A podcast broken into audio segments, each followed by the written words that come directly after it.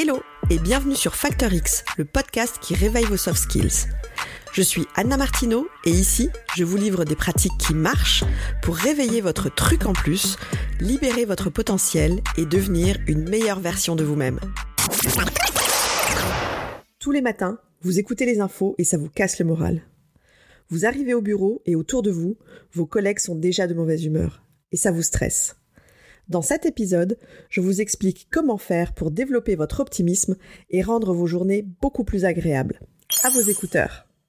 Si vous avez écouté l'épisode 5, vous savez que trois hormones en particulier sont responsables de notre niveau d'optimisme. Il s'agit de l'endorphine, la dopamine et la sérotonine. Pour ceux qui arrivent en cours de route, euh, je vous invite à écouter l'épisode de la semaine dernière, Le pouvoir de l'optimisme, et je vous remets le lien ici dans les commentaires.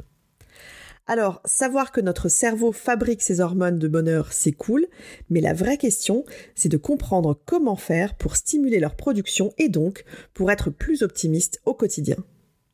La première hormone, c'est l'endorphine. Elle diminue la douleur, le stress et l'anxiété. Pour stimuler sa production, riez plus souvent. Entourez-vous de personnes positives, regardez des comédies, des spectacles. La méditation a aussi un effet stimulant sur notre niveau d'endorphine. Des études sur le sujet démontrent que méditer régulièrement, eh ben, ça développe notre cortex préfrontal et donc ça nous aide à développer notre mémoire, notre réflexion et notre raisonnement. Vous pouvez aussi penser consciemment à un plaisir à venir. Quand on se projette dans du positif, eh ben, ça augmente de 27% notre taux d'endorphine. Et faire du sport aussi, évidemment. Ça produit de l'endorphine, l'hormone du plaisir. La deuxième hormone du bonheur, c'est la dopamine. C'est l'hormone de la récompense. Elle nous aide à trouver de la motivation, elle nous procure du plaisir quand nos objectifs sont atteints. Pour booster votre dose de dopamine, pratiquez la technique des petits pas. Fixez-vous des objectifs SMART. Célébrez chaque petit succès. Essayez de passer un maximum de temps à l'extérieur. On sait en effet aujourd'hui que les rayons du soleil permettent d'augmenter le nombre de récepteurs de dopamine et de créer de la vitamine D qui va activer les gènes responsables de la libération de dopamine. Vous pouvez par exemple vous créer un rituel quotidien en bloquant un moment dans votre journée pour sortir marcher dans un parc. Vous verrez, ça fait un bien fou.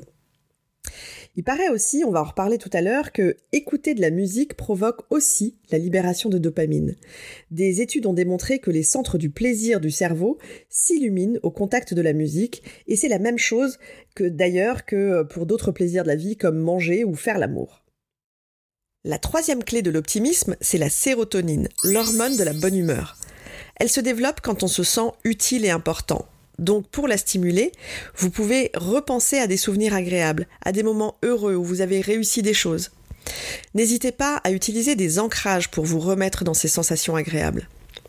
Vous pouvez aussi agir sur votre niveau de sérotonine en faisant du bien autour de vous, avec des petites choses toutes bêtes, comme par exemple tenir la porte à quelqu'un quand vous entrez quelque part, donner votre place dans le bus à quelqu'un qui en a le plus besoin, ou bien tiens, rendre service à votre collègue au bureau par exemple. Des petites choses qui ont un double effet qui se coule. Ça vous fait du bien à vous et aussi aux autres. Soignez aussi votre environnement. Faites en sorte de travailler dans un endroit où vous vous sentez bien. Ça peut être par exemple d'aller acheter des plantes pour décorer votre bureau. Je sais que moi, dès que j'achète des fleurs, je me sens tout de suite de meilleure humeur. Vraiment, je le sens, ça égaye ma journée. On sait aussi que le soleil produit naturellement de la sérotonine. Alors en hiver, investissez dans des lampes de luminothérapie et dès que vous le pouvez, lézardez un maximum au soleil. C'est super bon pour la santé. Il manque évidemment un dernier point, et c'est peut-être d'ailleurs le plus facile ici. Le sourire, bien sûr. On dit souvent qu'il ne coûte rien, mais qu'il rapporte beaucoup, et c'est vrai. Et d'ailleurs, le sourire, c'est contagieux. Vous avez remarqué que quand vous souriez à quelqu'un, il vous sourit aussi? En gros, on peut tous, avec notre attitude positive choisie, envoyer des ondes positives autour de nous, que ce soit à la maison ou au boulot. Alors souriez. Si ça vous dit de commencer dès maintenant à mettre plus d'optimisme dans votre vie, j'ai pour vous un moyen magique de mettre votre cerveau en condition dès le matin. Une étude récente et très sérieuse a réussi à déterminer quelles sont les chansons qui nous rendent le plus heureux, le plus joyeux en termes de réponses neurologiques. Pour établir ce classement, Jacob Joly, bon je sais pas si ça se prononce comme ça, j'ai essayé. En gros, il est professeur à l'université de Groningen en Hollande. Il a analysé les chansons en mesurant les sensations de bien-être qu'elles provoquent grâce à des données mesurables.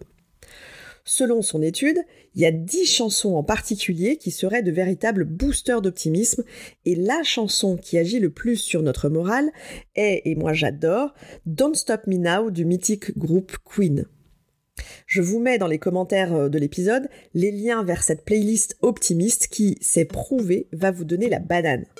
Et je vous conseille de les écouter dès le matin pour bien démarrer la journée.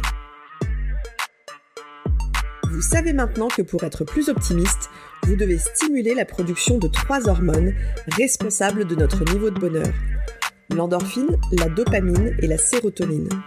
Pour que ça marche, il faut mettre ça en pratique. Alors, mon challenge pour vous, c'est cette semaine, pratiquez consciemment une de ces clés chaque jour et faites le bilan dans 7 jours. Vous verrez, c'est magique. Quant à moi, je vous donne rendez-vous dans le prochain épisode pour d'autres pratiques actionnables dans votre quotidien. À très vite!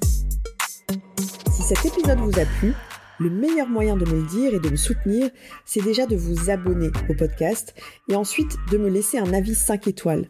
Ça va vraiment m'aider. Alors d'avance, merci pour ça.